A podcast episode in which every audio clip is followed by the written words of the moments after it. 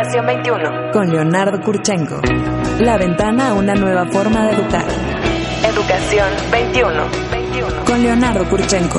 Porque la educación es cosa de todos. Educación 21 con Leonardo Kurchenko. Bienvenidos. Señoras y señores, bienvenidos, muy buenos días. Gracias por estar con nosotros. Esto es Educación 21, este foro, este espacio abierto al diálogo, a la crítica, al análisis, a la reflexión en materia educativa de lo que pasa en el mundo y en México, por supuesto.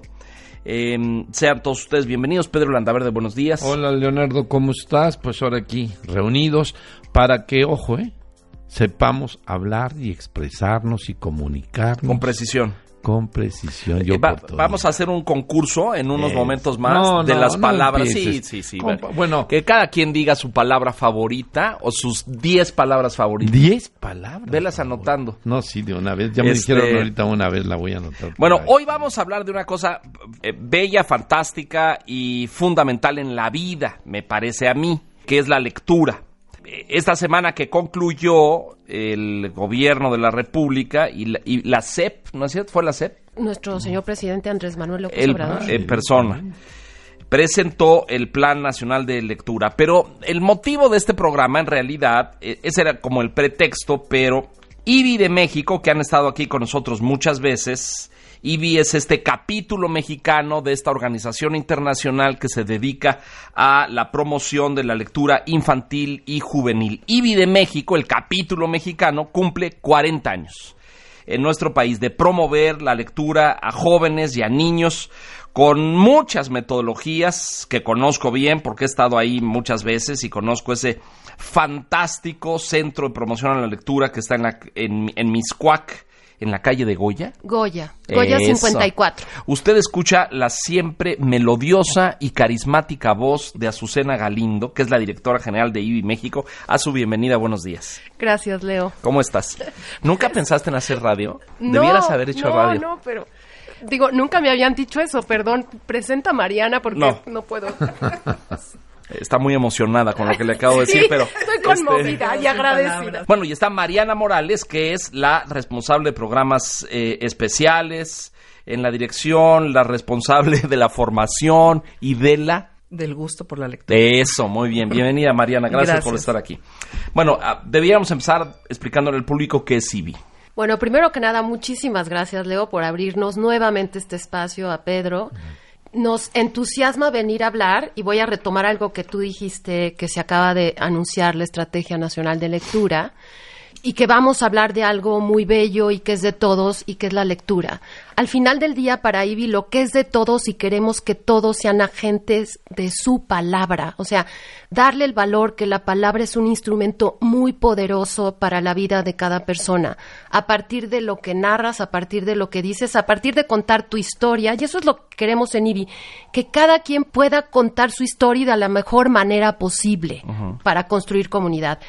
IBI, eh, que es una asociación civil mexicana sin fines de lucro, nace en 1979 y en el 80 nos afiliamos a esta organización internacional, que bueno, las siglas son pegajosas y es difícil lo que quiere decir, International Board on Books for Young People, que al día de hoy está en 79 países y tú como país te puedes adherir a este colectivo siempre y cuando suscribas su misión, que es a partir de los libros infantiles, porque un instrumento de trabajo para nosotros es el libro infantil, buscar un mejor entendimiento entre las personas. Puede sonar muy ingenua la misión, pero sigue siendo vigente.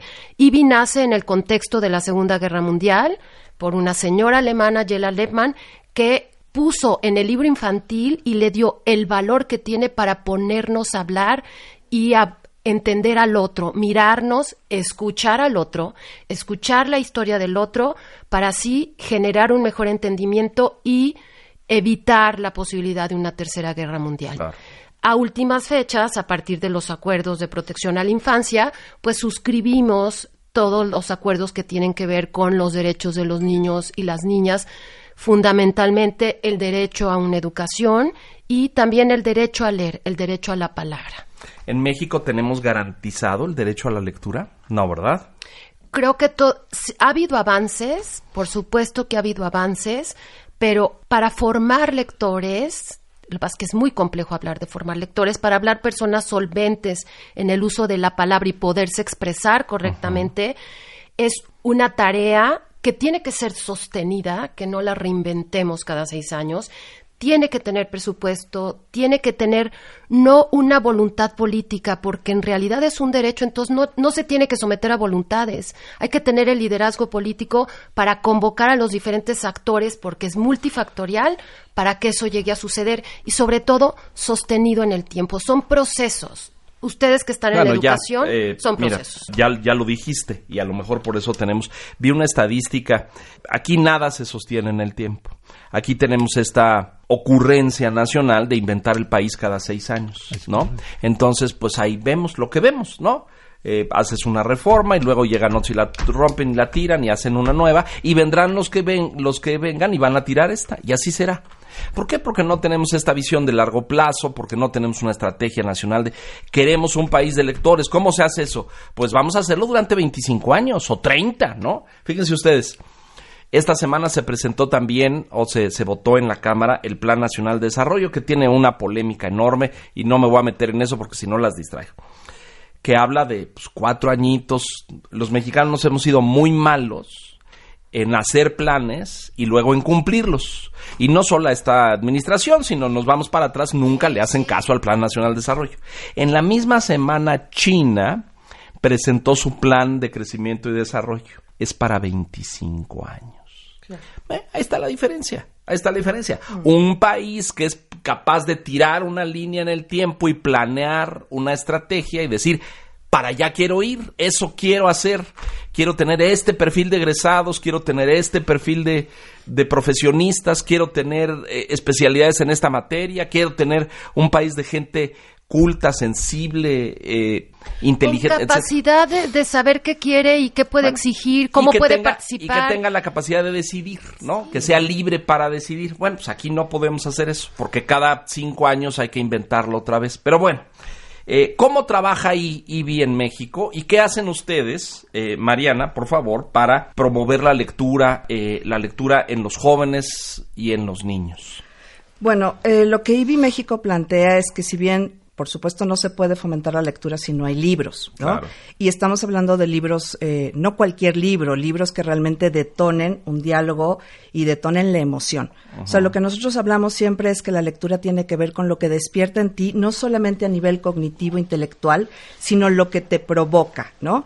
En ese sentido, quién te lee, qué te lee, cómo te lee, es fundamental, Claro. ¿no? Entonces, ¿cómo lo hacemos? Acompañándonos, ¿no? Eh, nosotros tenemos una figura fundamental que son los mediadores de lectura, que eh, son los que propician ese puenteo entre los libros y las emociones, ¿no? Y por supuesto propician también los distintos aprendizajes. Pero lo que nosotros planteamos es que también desde la perspectiva de dónde se hace esa mediación, importa el contexto. Es decir, si yo hago mediación en la Sierra Madre Puebla, es una perspectiva. Sí, es un contexto sociocultural distinto al muy de una ciudad, claro. Exacto, una escuela particular en la ciudad de Entonces, México. las historias y la lectura tienen que estar relacionada con ese contexto. Exactamente. Y además hay una cosa importante. O sea, si estamos hablando de lectura, tendríamos que empezar a modificar este concepto y dejar, regresarnos a lo que es cultura, lo que nos hace seres eh, culturales y retomar esta visión mexicana de la narrativa. ¿No?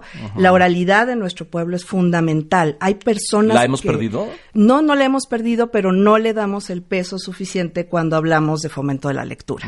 A veces perdemos de vista que somos seres narrativos, que cada uno de nosotros tiene Contamos una historia que contar. claro. Y eso es lo que nos mantiene unidos. Y eso es lo que, digamos, el detonante de qué hago yo contigo y después tú le cuentas a él. Y entonces acabamos siendo un equipo. A ver, déjame ir a esto de los contextos socioculturales, porque todos leímos en algún momento de la secundaria o por ahí la Iliada y la Odisea, porque era parte del plan de estudios.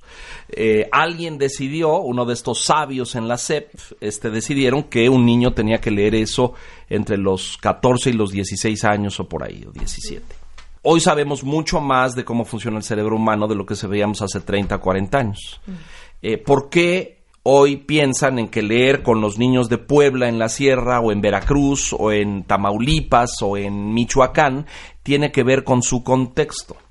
Que leyéramos la Ilíada y la Odisea en segundo de prepa, a lo mejor, no sé. No, Pues, en secundaria. En secundaria, ¿no? que Como en secundaria. tercero de secundaria era, Sí, era... era obligatorio y Era la mejor forma de alejarte de una buena aventura. Ah, exacto. A eso iba yo, ¿no? Sí, sí. O a Porque- que hubiera un mediador estupendo Exacto, que te eso. antojara y te acercara a Liliada de una manera. y te la contara y te hiciera cosas y así. que claro. vinculara tu contexto Sí, una vez sí. más, o sea, que dijera cosas como eh, Homero iba en un barco como en el que nos subimos ayer en la fragata que llegó al puerto de Veracruz, Ajá, ¿no? O sea, exacto, es decir, exacto. referentes que, a- que a los que niños tenga a que ver los con tu jóvenes porque si no es una cosa súper teórica y lejana, Claro, ¿no? Sí, porque no quiere decir, y retomo lo que, el tema del contexto, lo que tiene que ver, no quiere decir que a los niños de la sierra nunca les vas a hablar de Da Vinci o Claro, de Anthony claro, Brown, que es claro. un ilustrador Claro, contemporáneo. claro. Todo depende cómo lo hagas para que para él sea significativo. Anthony Brown es el autor del libro de El Mono, Willy del el Tímido. que Ay, se llama Willy el Willy, Claro. Es- bueno, y de muchos otros. y de muchos otros. Para los que tenemos hijos chicos o para los que leemos con nuestros hijos y disfrutamos ese acto fantástico que es sentarte y abrir un libro y contar una historia, y tú como estás muy próximo a ser abuelo, lo vas a poder Hombre. hacer muy Ah, pronto. No, no, estoy inventando. No, bueno, le Es faltan decir, lee 15 mucho, lee mucho. y entonces Le faltan la 15 lectura minutos. sí, Eventualmente llegarán. porque tiene Pero hijos está en esa edad. interesante lo que estoy oyendo porque no cabe duda que lo que están compartiendo en la mesa no solamente es el- la lectura, sino el gusto por la lectura y cómo se hace. Claro. ¿No se acuerdan cuando en las escuelas, yo que ando en las escuelas y había ese taller con algunos personajes que se dedicaban a, a llevar exactamente cuentos a los niños y despertaban su inquietud. Cuentacuentos se llamaban. Y que siguen ¿no? existiendo. Que siguen, o sea, hay sí. muchísimas iniciativas. Así es. y Bueno, esa era una de las que yo. Esa es valiosa, me parece, ¿no? Sí, Sí, claro. yo creo que es muchos niños ahí palabra. Empezaron a... Yo he ido a, a- a escuelas donde ponen la feria del libro. Ajá. Y en la feria del libro va el cuentacuentos, ¿no? el tío Patotas, el que Sí, sí, fuera. sí. Y entonces, así, a- aquello. Y, y muchos niños eh, salen comprando el libro, pero no por comprarlo, sino porque realmente los mo- emocionó, los motivó y les despertó esa inquietud, ¿no? Lo Momentánea, si quieres. Perdón, lo interesante de ese tema es que ese niño que compró el libro en la feria del libro de la escuela, llega a su casa, les dice a sus papás, mira lo que me leyeron hoy, te lo leo. ¿No? Y es ahí donde el vínculo emocional Se- se, se engancha, exacto, claro, porque el papá entiende, o la mamá, o quien esté cerca de ese niño, va a entender que por ahí hay un, hay un vínculo emocional importante, ¿no? Entonces, claro que tiene una riqueza fundamental lo que se haga en la escuela, ¿no? ¿Cuál fue el primer libro que leíste en tu vida? ¿Te acuerdas? Ah, pues mira, yo leía uno de dibujitos, aunque tú no lo creas. Sí, sí. No, pues, así de la todos. Mancha. Ah, en dibujos, con dibujos. sacarlo Oye, yo- en dibujitos. yo- Tengo una colección que me gustaba mucho. Y entonces tenía una tía, mi tía Patita, que, Ajá. que entonces su pasión era el Quijote. Y entonces me sentaba y ve y me enseñaba y entonces empezaba Y leían juntos. El Quijote, pero en caricatura, ¿eh? Bueno, yo también, mi papá de muy chico, que también amante del Quijote, de hecho, cuando él falleció, le pusimos en- antes de que lo incineraran un ejemplar del Quijote, porque Ajá. para él el Quijote era un personaje y de los primeros recuerdos que yo tengo, un libro mío mío fue un Quijote, también como en, en cómic, pero con unas ilustraciones increíbles, edición española, ¿sí? Lo que no sé, y me parece a mí, yo fui un lector, yo fui un, voy a compartir esto no por ponerme de ejemplo ni nada, sino por, por provocar una discusión en este sentido. Yo fui un lector tardío. En mi casa leían mucho. Y entonces la insistencia era niño agarra un libro y niño lee y niño agarra eso. Y Pero claro uno por rebeldía no este respondía lo contrario. Yo descubro la lectura de forma apasionada y no la suelto nunca más en mi vida afortunadamente después de los 12 años, 13, cuando ya empiezo a leer El Conde de Montecristo y Emilio Salgari y mil otras cosas de aventuras que me apasionaban, ¿no? Pero la, la literatura infantil, esa de los primeros cuentos a los 5, 6, 7, 8, 9 años, yo me la perdí. Subsané ese error con mis hijos, ¿no? Porque di- dije, estos no. En vez, la técnica de mis papás que eran unas personas de otra generación y de otro siglo, que era ordenarte que leyeras, no funcionó, evidentemente en mi caso. Tuve la fortuna de descubrirlo y apasionarme y engancharme para siempre. Pero con mis hijos fue al contrario. Dije, hay que entusiasmarlos de alguna forma. Entonces yo les leía y hacía voces y representaba personajes y me paraba y hacía movimientos y les leía yo a Sherlock Holmes, imagínate nada más, o a eh, Julio Verne eh, y cosas así, ¿no? Pero esto me lleva a lo siguiente. En la década, hace 20 años, toda una generación de niños se entusiasmaron y se apasionaron con Harry Potter, ¿no? Y leyeron Harry Potter y, y fue un hit literario de tal magnitud que luego ya todos sabemos el fenómeno que sucedió. Y las y- sagas también. y las sagas y los parques y las películas y esta señora J.K. Rowling. Muy bien. Nada de ese mundo, Mariana, tenía un referente sociocultural con los que leíamos, porque pues todo era mágico y todo era en un castillo, en un bosque inglés y, y había seres fantásticos y todo. Y sin embargo, provocó ese vínculo y ese enganche, esa motivación. ¿Por qué? Eh, yo creo que en primera instancia porque la autora tuvo la... eh, fue brillante lo que hizo y es pensar en un lector inteligente. Es decir, no pensó, tengo que contar hasta la última parte de la historia para que se entienda hacia dónde voy, sino que simplemente lanzaba provocaciones, ella lanzó provocaciones, cosas nuevas, cosas distintas, cosas que nos hemos imaginado todos, pero que no teníamos una, una palabra para nombrarlo. Entonces, creo que por ahí va la parte como fundamental de estas sagas, ¿no?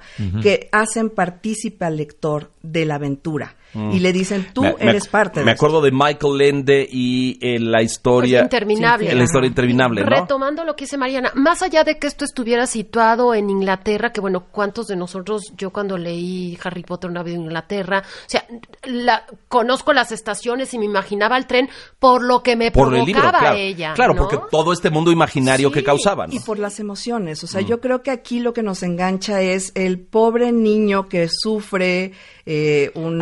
A los tíos y que no tiene que, que está solo, que, que abusan de él en muchos sentidos y de pronto encuentra amigos.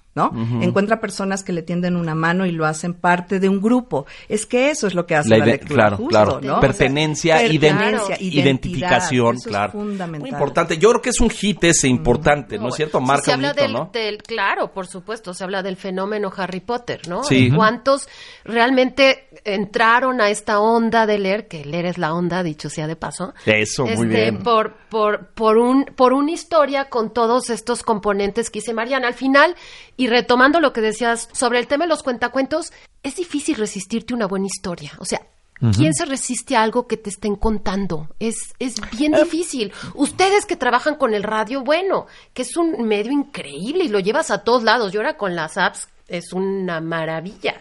Voy a proponer, no me lo va a comprar nadie porque pues, ahora todo tiene que ser comercial, pero deberíamos hacer un programa de libros. Así, de tu libro favorito es. Pero es que el libro, no, el libro favorito cambia cada mes, cada, claro, claro. cada Bueno, vez el que de, yo a ver, crezco. el Sí, de no, los no. 10 a los 15 años. Eh, Cien años de soledad. Yo también soy Ay, una tem- lectora tardía. Ay, pero es Pero una muy lectura avanzada, muy, ¿no? muy, Y sabes que tuve que regresar, pero yo- me encantaba eh, la repetición. Yo no entendía que Úrsula era en ese momento, Claro. pero repetir y volver y la imagen me. ¿Sabes qué tuve que hacer yo? Que luego en la edición de los 500 años de la Real Academia que hacen la reedición, se lo yo me tuve que hacer un árbol genealógico. Ah, Porque yo entre los José Arcadios y los Aurelianos, Sí, sí, sí. este es el 2 o el 3, este es el hermano original, este es el coronel. ¿Quién demonios es este? Ahora ¿No? es un Y me- libro que te invita a la relectura y eso es otro tema fundamental. Es de los pocos libros que yo quiero releer. Yo no soy de releer. ¿Cien pero años? Tengo, Tengo quiero otro regresar a Es- 100 años y al, al nombre, Pedro al Páramo. nombre de la rosa, no sé por qué. Sí. Es otro libro. Ah, que hay ese que es otro Sí. Eh, eh, yo tuve un gran maestro en la universidad, que es un escritor eh, célebre y reconocido mexicano, brillante hombre y talentoso maestro, Paco Prieto, Francisco Ah, bueno. Prieto, que fue mi maestro en la universidad. Y nos dijo, cuando en un taller literario, nos dijo, a ver, lo primero que tienen que hacer es leer la obra completa de un autor, el que ustedes quieran. Elijan el que quieren, lo que les gusta. Y yo elegí a García Márquez. Es decir, he leído todo de García. Y como soy periodista, luego me aventé los textos periodísticos, Ah, qué que como sabe tiene un par de volúmenes Sí. muy abundantes en esto, ¿no? Ese señor Pues por eso el premio Nuevo Periodismo es García. Eh, exactamente, por la fundación. Pero él aprendió a escribir literatura haciendo periodismo. Sí. Lo cual es pues, el sueño de todo baboso como yo, pero Ajá. la talla de García Márquez está fuera de esta galaxia, estaremos de acuerdo, ¿no? Totalmente. Oye, regreso a Paco Prieto, que digo, más allá como escritor, conferen- es un conversador. Bueno, Ah, no, te bueno, puedes levantar bueno. de la mesa. si te voy a decir con dos cosas y tú conoces a Maye Castro, a quien le mando un saludo, eh, comunicadora, investigadora y amiga fantástica y que quiero y saludo profundamente, pero mm, decidimos estudiar comunicación yendo en tercero de prepa a la universidad, baboseando a ver de qué se trataba la cosa y entramos a una, una clase de Paco Prieto. Y escuchamos aquel portento de hombre contando historias en un salón de clases y dijimos, de aquí soy, yo aquí quiero. Y ahí nos quedamos. Esa es mi historia. Vamos a hacer unos eh, mensajes porque si no...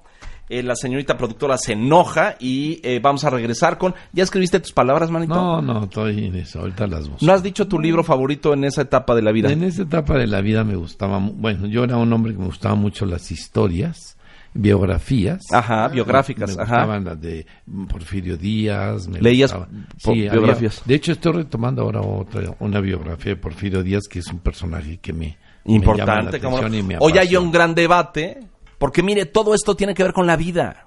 La lectura no es una cosa eh, ga- de, de otra galaxia. La, la lectura tiene que ver con su vida y sus sentimientos y su familia y su historia. Hoy la familia de Porfirio Díaz está reabriendo el debate es. de repatriar los restos. Y el presidente López Obrador dijo que él no tiene inconveniente siempre y cuando lo pida la familia. ¿Cuál es el secreto? La familia quiere que lo traigan con honores. Porque ese señor, lo hemos olvidado, pero fue un héroe de guerra y ganó batallas y venció a los conservadores, hizo cosas muy importantes. Y luego pasó lo que pasó y se convirtió en un dictador y se quedó 34 años. Y lo echó a una revolución. Pero pues la familia dice tráiganlo con honores militares. Y pues yo quiero ver quién va a ser el guapo en un gobierno que le rinda honores. No. Ah, no, es, es- es- luego esta catedral, espérate. esta catedral del Estado mexicano construida sobre la Revolución Mexicana, ¿quién le va a hacer honores No, a bueno, el Porfirio? personaje histórico, Benito Juárez, ahora también, este que está, ¿cómo van a Sí, hacer? pero ahí vivimos en la eso, esquizofrenia, Por mi lo hermano, que tú quieras y mandes, es antagónico totalmente. Muy juarista, muy juarista, pero tenemos ministros de culto en los actos políticos que, que, por Bueno. cierto, la Constitución prohíbe. Bueno. Vamos a mensajes, esto es Educación 21, se habla de todo, de libros, de política, de historia. Pues es que Así es la literatura, es la así- palabra y es lo es. que queremos convocar, que se piense y se opine sobre propositivamente, críticamente, no incendiariamente. Mensajes, volvemos. Transformemos juntos a la educación. Participa con nosotros. Escríbenos en Twitter. Arroba educación-21. Recuerda que el 21 es con números romanos. Educación 21. Con Leonardo Kurchenko.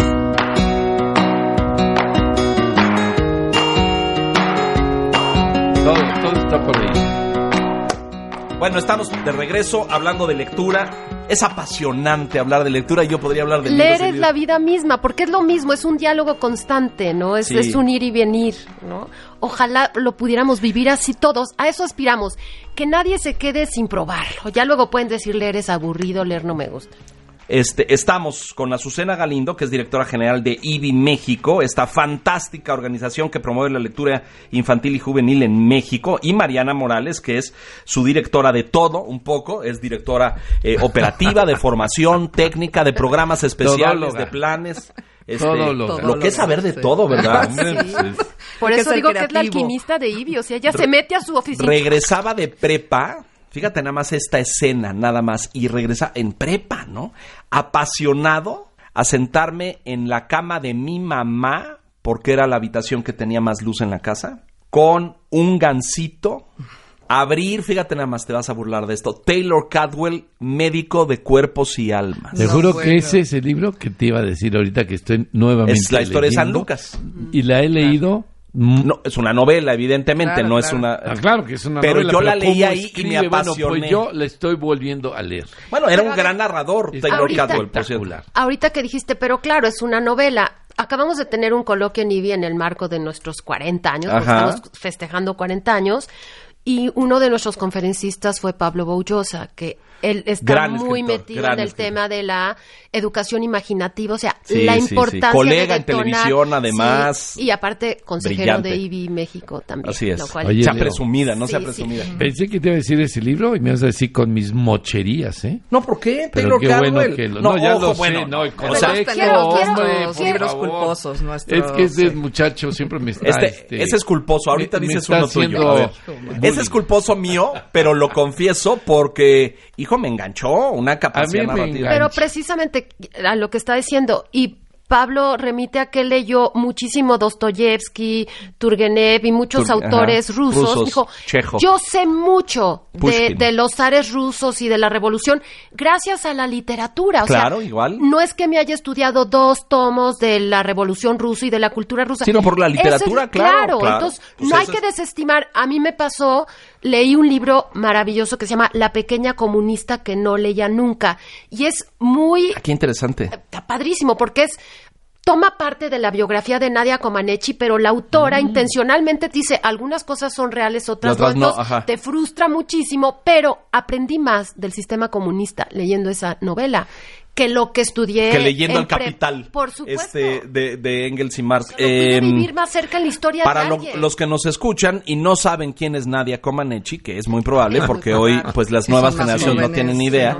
Para la gente de mi generación y que vivimos enamorados de esa gimnasta rumana que gana en 1976 Juegos Olímpicos en Montreal, eh, eh, la pri- el primer desempeño en gimnasia en f- eh, fue ganó varios oros, pero fue en barras Barra y en, equilibrio. en bar- y en asimétricas también me parece, Sí, sí. o en paralelas no diez. Piso, no, bueno. 10, ganó como 7 dieces y se llevó como 6 medallas de oro, Nadia Comaneci. Y luego se conoce una historia terrible en el mundo porque era eh, Pues humillada. es que era y producto era del comunismo, del- es ahí lo que es muy crudo. El hijo de Nicolae Ceausescu, Sí, de- el, el dictador comunista rumano, la torturaba. Sí. Y la maltrataba y le arrancaba las uñas. Fíjate nada más, una cosa No, no, espantosa. no, ya. Oye, Leo, ahorita que dijiste de Nadia Comaneci, que seguramente muchos no la conocen, pero hace rato tú dijiste, yo no leí los libros infantiles cuando, chico, cuando era chico. No había, a ti y a Ah, mí bueno, no nos es- tocaron. bueno, eso es muy ¿por qué importante crees que lo IBI digas. México Claro, tiene que empezar claro. a chambear? Pero ahí, ¿qué No pasó? había. Fuera Al- de algo Platero pasó. y yo, Marianela. Y ya, este, y ya. ¿Sabes qué? El Principito, que los maestros todavía. Ah, siguen No, y diría, te diría otro por Sí, ahí, sí. Mujercitas. Mujercitas, em, hombrecitos. Pero eran sí. muy pocos y eran contados. Poquísimos. Sí. Literatura juvenil Pero y Y del- ahora que del libro que ahora hablamos y que nosotros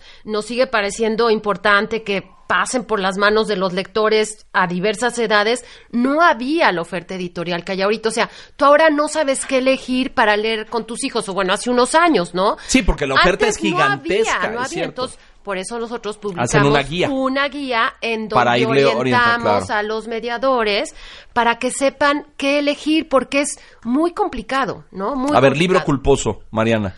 Eh, autor culposo, Agatha Ah. Christie. Me leí todos Ah. los volúmenes de Agatha Christie con una pasión Sí. desmesurada. Me acuerdo la del lo perro maltés. Me acuerdo la Me de los sé todos, todos. exitosísima Pues escritora en su momento y género policíaco. Sí, fantástica pero también. Al final desapareció y entonces Sí, sí. es como parte de Es un parte de sus- libro. exacto, de sus propias novelas. ¿Tú? Pues Sí. es que yo también leí Agatha Christie, pero no me da culpa. ¿No? No. Bueno, es como porque- ahora que quise ver la serie de Luis Miguel, no me da culpa. No Mis te hijos me dicen, mamá, Eso. me da pena. Le dije, ¿pero por qué? Claro. Si me encantó y crecí con Luis Miguel y canta Quiero bien, ver su historia. Pero ¿por qué Ay. me va a dar culpa? ¿Tú, Peri? ¿Tienes un libro No, culposo, un autor no, culposo? No, no, no, que me acuerdo de tan rápido. Todos tenemos una, Sí, una revista. Ay, pues. Ahí les van, a veces ahí les van. leí Corín ahí les Tellado, van. por supuesto. Bueno, Ah, Corín Corín Tellado. Tellado. Este, no, en mi casa se le se recibía ¿Tú cuál eres? selecciones del Reader's Digest se, se recibía. Ah, y entonces ahí había unas historitas de El hígado de Juan, Ay, El no. pulmón de Miguel. Una cantidad de babosadas terribles, pero que eran textos que pretendían hablar sobre la salud. Y que los escribía alguien tratando de personificar el órgano de una persona. Una tontería, pero Te picabas. ahí, entre mi amplia lista de culposos están las lecturas Bueno, yo del también Reader's en mi casa llegaba el selecciones y a mí me encantaba. Aparte, me encantaba ir palomeando lo que ya leía y Ajá, y exacto. O sea, yo No. creo que a muchos el selecciones nos acercó. Pero tú no tienes un ¿eh? solo culposo azul, no, porque tú eres Déjame- mucho más eh, No, abierta y no, universal. Seguramente No, sí. pero No, ok. no yo también, Corín no, así que lo en la memoria, no. Le Seguramente falta haber uno ahí, pero... Sí, seguramente, por supuesto que sí, porque se vale probar de todo. por el amor de Yo, bueno, claro, que leí o sea, Corín Tellado, Alguna claro. vez, pero salí corriendo. Me dio, me dio, me dio tal vergüenza que salió yendo, pero este, pero mira, había, fíjense, esto es muy importante porque valdría la pena abordar un poco esto de la literatura popular. estas cosas que eh, existen todavía y que existían desde hace el libro vaquero y toda esta Caimán, bueno, bueno. bueno, y que están ahí todavía en los puestos de hombre. periódicos Claro. y que se editan por miles y que todavía tienen lectores y gente que consume generación tras generación. Claro. ¿Qué fenómeno es ese? ¿Cómo entendemos eso? ¿Y cómo no podemos llevar a ese lector de ese nivel de texto muy básico y muy primario a un nivel eh, literario dos escalones más arriba? Bueno, ¿Por qué? inclu- perdón, Tú. inclusive, no, no lo sé, pero inclusive acaba de surgir un, un- un fenómeno, es que me llamó la atención, de, eh, ¿te acuerdan los cómics, no? Que Sí, sí, sí, Batman sí, y sí. Superman. Ahora ya te los venden caros y finos y y, ahora hay elegantes la novela en los centros gráfica, comerciales, claro. y en las tiendas departamentales y los sobrinos y que van a comprar al Archie y al Batman. ¿De- de qué Pero onda? nosotros también compramos Los Archie Batman en el puesto de pero Pero periódico. baratos y en el puesto de Pero periódico. Era el puesto de periódico y eh, ahora ahí tiene está, una- lo a acaba de decir Mariana. Eran, eran impresos en papel revolución y se vendían en el puesto es. de periódico. Y hoy no. Hoy los hacen con ediciones Claro. muy finas. Así es. Y los hacen objeto de culto y de colección. Y la onda es. vintage, o sea, hay muchos otros factores, sí, me parece, sí. y medio hipsters y tal. Bueno, porque eso se vende, se volvió un artículo comercial. en Estados Unidos hay subastas de quién llega el, el primer Superman de 1950 Claro, de 1960. también Sí, eso hay ciertos nichos. ¿no? Y eso Pero- también es lectura. Pero a ver, pensemos Bueno, en esta tomando. reflexión de brincar de ese nivel de literatura, que no quiero despreciar ninguna, porque yo creo No, que toda no, lectura es valiosa, es válida y es buena, pero ¿cómo, cómo brincamos de ahí a un escalón más arriba? Con la mediación, definitivamente. Eh, a ver, yo lo que creo que es importante destacar es que no hay lector menor. O sea, no hay malos lectores, buenos lectores. No, le- no, a ver, los que leemos, leemos el mundo, a los que nos rodean, los anuncios que nos circundan, leemos para distintos objetivos. Y este tipo de lectura es pura pasión, es puro gusto, puro gozo, puro, ¿no? Divertimento, que es, que es fantástico, que es parte de la vida. ¿Cómo llegamos a otro tipo de literatura, o a otro tipo de libros, o a otro material, sea cual sea el soporte? Pues a partir de un buen mediador que puede ser el maestro, puede ser la señora de la papelería de la esquina, la tía, ¿no? Eh, Alguien que te recomiende o que te alguien- entusiasme. Alguien que le importe Sí. y que te conozca lo suficiente como Claro. para decir, yo creo que a ti te gustaría este libro. ¿Quién no ha llegado a grandes autores con una recomendación? Esto que a ti te está interesando en esto que aparentemente es un texto mucho más chato, que no te invita a la reflexión tal, pero tiene un tema que te puede enganchar, entonces lo tratas de llevar a O otro, lo lo, refieres a provocas, ajá, ajá. lo provocas con otro. Entonces, cuando hablamos también de formar contextos lectores o ambientes lectores, la diversidad de lo que le ofreces al lector, entender también sus intereses, su etapa de desarrollo lector y esta persona Ahí haz paréntesis, dicho- etapa de desarrollo. Lector. Eso quiere decir que no todos podemos leer todo a los 15 años o a los 10 o a los no. 8, no le podemos dar. Por eso yo creo que a lo mejor darnos la Iliada a los 13 o a los 14 era un error mayúsculo. Sí, pero no por cuestión de edad. O sea, hay niños que a los trayecto. 13 años están perfectamente dispuestos a eh, adentrarse en Correcto. una gran novela. El tema es qué está pasando en tu vida, ¿no? ¿Qué tipo de historias has tenido? ¿Qué te- cu- ¿Cuáles historias te conforman, no? Si te han contado muchas historias y has tenido acceso a diferentes historias, estás listo. Entonces, por eso hablamos de etapas lectoras, no de edades, ¿no? No es Me que... gusta mucho eso, ah, es de eh, etapas. De pronto Sí. en el coloquio que, que- que pasó hace unos días, que mencionaba Susana, decían justamente, no se trata que de los 3 a los 6 años gusten las niñas de princesas y los niños de caballos. No, o sea, eh, puede haber muchas posibilidades, pero depende a qué tipo de historias hayan estado expuestos los niños. Claro. ¿no? Entonces, creo que por ahí tendríamos que abonar por lo que ustedes decían del Quijote. O sea, de pronto alguien nos puede decir, no, es que el Quijote no es para jóvenes menores de 15 años. Bueno, ¿y por qué no? Sí, pero ahí a los cómo 18 yo creo que todos pasa o nuestra generación, los de hoy ya no, ¿eh? No, eh, afortunadamente está cambiando. Sí, ¿no? pero a nosotros en tercero de prepa era obligatorio, ¿no? Y te lo tenías que... Ah, Pero, pero solo. Sí, pero O sea, era y un yo- tema de, a ver pero cómo le esos, haces, ¿no? Sí, pero esos programas creo que eran erróneos porque Claro. carecían de todo esto que tú dices, de la esa- referencia, de de la... todo ese andamiaje que se necesita alrededor de, ¿no? Claro. No es, no se prescribe y se tiene que es que hacer, mira, no. Mariana dio desde el principio del programa en el punto clave.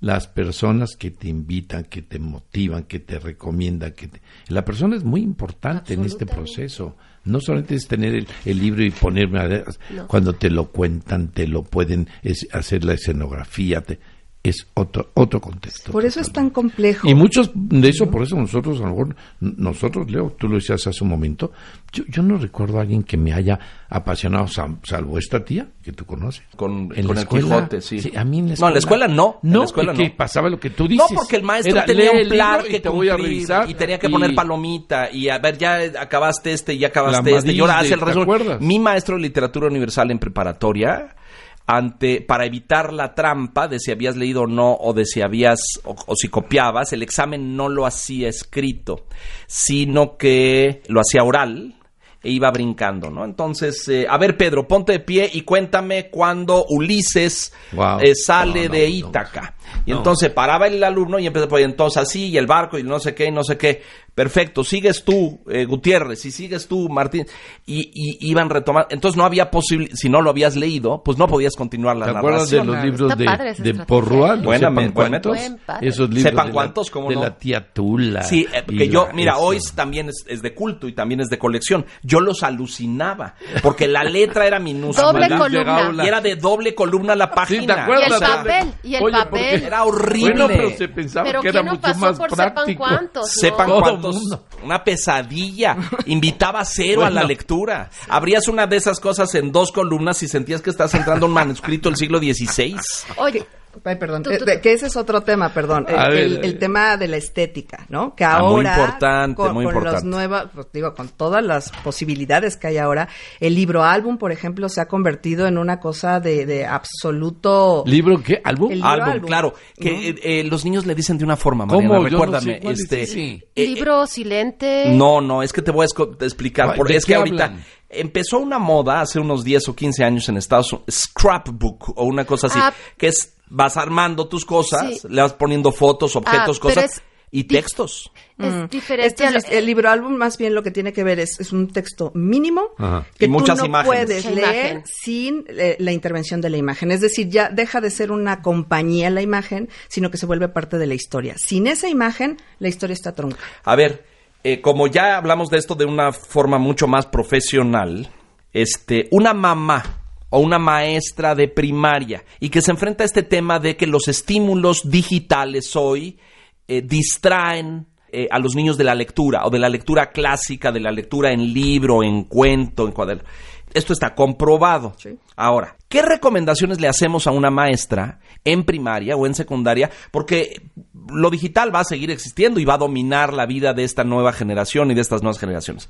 ¿Cómo los reconectamos con la lectura? ¿Qué hacemos? ¿Qué le dices tú a una maestra en primaria o en secundaria que se rompe la cabeza para que sus niños lean? Tres cosas. Eh, la primera es que se deje de pelear. Es decir, la tecnología va a estar y va a crecer y hay cosas fantásticas que perfectamente pueden usar. La segunda, que se asuma como lectora o como lector. Si tú entiendes que a ti hay historias que te mueven de manera especial y partes de esas historias para incluir a los demás, es un éxito. No importa el libro que sea, o la historia que sea, o el formato que utilicen. Y la tercera, pues que visiten la página de IBI, porque ahí está la guía. Todas las guías. recomendados, Claro, ¿no? claro. Y la pueden ¿Y el descargar sitio es? www.ibimexico.org.mx. Le digo cómo se escribe IBI porque estas son la- es, es un acrónimo, son las siglas en inglés eh, y es I latina, B de bueno, B de bueno e Y. México, todo México. corrido. Punto Porque org. esto es International Book Board on Books Board. for Young People. Eh, Ahí está. Eso es IBI México y nos ayuda mucho a... Porque a veces pensamos que eh, otra pesadilla que recuerdo, eh, como no te tenían que dar clase de literatura española, ¿no? Pasar por Garcilaso y por. Quevedo y por estas cosas. Y en vez de... Wow. Y hoy que los veo, o cuando ya los vi de adulto... Son apasionantes, o sea, Bueno. Quevedo escribía unas cosas fantásticas, con una genialidad, y se burlaba aquella historia de la reina escoja, ¿no? ¿Se Ah, acuerdan sí, ustedes? claro. A mí en prepa llegó mi hijo mayor y me dijo, mamá, me dejaron leer el Lazarillo de Tormes y me encantó. y El yo así, Lazarillo. órale. Órale. Y a la hora del examen, como contestó mal una pregunta, lo truenan. Pero él había hecho toda una elaboración del, de- del libro, pero como le preguntan algo en específico, lo truenan. Le dije, me parece una torpeza de tu maestro si no entendió claro. que a ti lo que te resonó del Lazarillo de Tormes fue algo que para ti resultó interesante. Claro. Pero él quería que le contestara Ah, algo ah, me acabo de acordar de La Celestina. Claro. Fernando de Rojas. sí, Otra claro. lectura obligatoria, si mal no pero recuerdo, hace lo tre- ves 40 en años. cine con actores eh, de, de- de moda, digamos, Claro. dices qué fantástica historia. Qué gran historia. Sí, Pero bueno, fíjate, pero Leonardo. pasa lo mismo con Shakespeare. Claro. ¿Sabes qué Uno pasó pi- también? piensa en Shakespeare y lo piensa como denso, Leo, pesado. y el cuando lo ves tema en- de la evaluación, es que ahora que estabas diciendo que le preguntaron y lo... re- ¿Cuántas veces un maestro que no tiene esa sensibilidad te reprueba? Sí, te exacto, quita el gusto exacto. por la lectura. Hay Tú una- dices, yo ya no quiero saber nada, ni entiendo. Una recomendación básica, eh, escuchen las preguntas que hacen sus alumnos. Es decir, eh, hacer una pregunta, conformar una pregunta requiere un proceso cognitivo muy complejo, ¿no? Entonces, si los niños empiezan con preguntas básicas y conforme va pasando el ciclo van escolar, van eh, modificando, reflexionando, analizando lo que están preguntando, están del otro lado. O sea, es decir, escuchen, ¿no? Escuchen a sus alumnos. Les voy a contar Algo esta muy pieza. es- importante es- en el fomento de la lectura, escuchar. claro. Escuchar. Eh, hace, hace muchos años di clases en preparatoria y eh, tenía yo un taller literario, ¿no? Y la idea es eso, eh, provocarlos a la lectura y eventualmente a la escritura también, pero que cultivaran un gusto y una pasión. Entonces leíamos en clase, cada quien traía un texto y esas cosas, y yo les daba cosas a leer y luego las compartíamos y las discutíamos. Un poco, pues es una labor de promoción eso, ¿no? Eh, y, y me gustaba mucho y lo disfruté mucho y tuve muy buenos muchachos y eso. Treinta años después me encuentro a un egresado de ese taller, ¿no? Que hoy es un diseñador muy célebre y muy famoso. Y no voy a decir su nombre, me da pena, pero este... Y me saludó en, en un museo del objeto del objeto. ahí, ahí nos reencontramos y me dijo, tú no te acuerdas de mí, pero yo te debo mi gusto por la literatura. Bueno, me hizo la vida. Bueno, claro. Ese ese comentario ya pensé que Sí, yo sí tengo muy presente que maestra, digo, por suerte sí nací en una en ese- casa donde se había cultivaba, libros, tarará. Ah, sí, mi abuela, papá- hablando de la oralidad de lo que dijo Mariana, Ajá. Mi abuela era una cuentera maravillosa. Sí. Las fiestas infantiles que yo hacía, el regalo de mi fiesta o la atracción ¿Serio? era que mi abuela nos contara Contar cuentos. historias, claro. Sí, que la abuela de Azucena contara cuentos. Y este, pero y tuve una maestra en secundaria que Fantástica. fue maravillosa. Eso Es que también ve qué importante fue potenció mi gusto hacia la Yo lectura, no, ¿no? yo no, la verdad. No tuviste No, eso. sí, eran salones de 60. En el Nadie club, pelaba, ¿no? No pelates. Al contrario, todo era, a ver, no leíste reprobado. Que, entonces, todo eso, eh, qué bueno que lo están diciendo, porque uno se empieza a preguntar, ¿qué pasó? Mira, mi hijo Pablo ahora trae un, eh, mensualmente se juntan con Fran Ajá, y con todos sí. ellos, se leen un libro y lo comentan. Ah, muy bien, muy bien. 25 Hicieron como su club de Y lectura. luego al año eh, se regalan un libro, el que creo que te va a gustar a ti, no el que me gusta a mí. Está que puede ser para ti, claro, muy bien. Llevan ya haciéndolo dos años. Ayer empezó Gandhi. Ah, muy bien, muy la bien. biografía de Gandhi, yo ahí la tengo de mis, de mis Bueno. ¿cómo la vimos, no? Pero ¿sabes qué pasa? Eh, se vuelve muy intimidante estar con lectores. A veces se nos olvida lo intimidante que puede ser, ¿no? Que de pronto uno eh, dice autores y, y títulos y de pronto si no lees, o sea, lo que hay que, Te enten- sientes un lo que, hay que ajá. entender es que no es nuestra culpa. O sea, es decir, hay, hay un contexto, volvemos al contexto en donde pues por algo no eres lector, pero siempre se puede. Nos quedan tres minutos Sí, y vamos a aprovecharlo rápido para decir lo digital y eh, nunca es tarde. Nunca es tarde. Porque se puede empezar. Así es, siempre. ¿Cómo influye la cultura digital en la lectura? ¿Ustedes lo midieron? ¿Van a hacer otra investigación? Sí, estamos ya saliendo casi a campo y presentamos los resultados el 2 de diciembre en la FIL de Guadalajara. Ok. Está enfocado al público juvenil. Es la y van a venir aquí a presentar los resultados, por Pues con supuesto. todo gusto. Claro. Si nos van abriendo espacios porque queremos que esto sirva para precisamente tomar decisiones, construir política, porque como dijo Mariana, lo digital no va a parar, más bien aprovechémoslo. Claro. Y ahora los textos y la palabra circula en diversidad de formatos y nosotros insistimos en el libro, pero no es lo único, o sea, sí tiene una- un lugar el libro, pero no es lo único ni es la No, única hay que manera abrirse de en ese sentido. Y- ¿Ustedes leen en dispositivos digitales? Sí. Literatura. Digo, Eh. yo consumo mucha información en dispositivos, noticias y cosas. Pero yo no puedo, o todavía no he dado el salto a leer una novela en, un, en una lap o en una... papelito Sí, y el Yo ves, olor claro que sí me gusta más el libro. papel. El subrayo y La todo. parte romántica. Abrir el libro, o sea, quitarle el celofán. Es, Ah. es una cosa. Una cosa que le transmití a mi hija y lo, y, y lo, y lo disfruta apasionadamente es el olor Eso. de un libro nuevo. Cuando abres El las páginas el olor, y respiras la textura del es una papel. Son emociones, ¿ves? La ¿Verdad? lectura son emociones y está viva. Todo. Es- Recuerdo sí. hasta cosas favoritas, los de ciruela, ¿se acuerdan? Que eran Uy, unos libros así como artesanales, una cosa bellísima. Ciruela Nada más es muy tocarlos. bonito. Era carísimo, pero este... Así es. Bueno, y vendió ese señor, ¿no? El, Sí, ya Jauma, no es de él. Es que falleció además. No, Sí. el conde de Ciruelo, el hijo de la duquesa. Ah, bueno, no es Jauma, o el- ese es el de acantilado. Ah, Ese es el de acantilado, Ah, ¿no? Jauma Este era el hijo falleció. de la duquesa de Alba, Ah, que le regala un condado. Acuérdense que esa señora tenía como Pues 25. alguito. Le dio un condado que se llamaba el conde de Ciruelo y ahí empezó su editorial. Era su hijo bohemio. Ah, Ok. Y entiendo que años después la vendió, pero una gran editorial.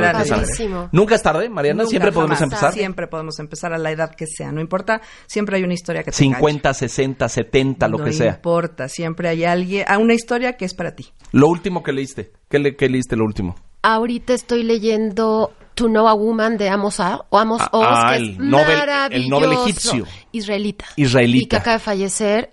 Sí, Lo que le Estás- escuchas y lo que lees de Amos Oz son es perlas. fantástico, sí. Sí. ¿Y tú, Mariana? Pues de novela Peixoto. Eh, Ah. Te Ah. memoriste. eh, se Es que nada más el título, te memoriste. Te no te arrebate el alma ese título, te Bueno, memoriste. bueno. Te, Te me- memoriste. Te memoriste. Sí. No le- Hijo, te memoriste a mí. Te Y memoriste. Te otro memoriste. libro que acabo de terminar y que me encanta, y otro título maravilloso, El olvido que seremos, Ah, sí, de... de, colombiano, de- de, exacto. Abad Faciolince. Qué Sí. cosa. Gracias por invitarnos en este nos vamos, cumpleaños sí, de vamos. Ivy. Muchísimas gracias. Es- pues nada más, el mío es estadístico. Bueno, leamos, de verdad leamos, porque es, una, es un placer, es un privilegio, es una oportunidad de vida, es una oportunidad de...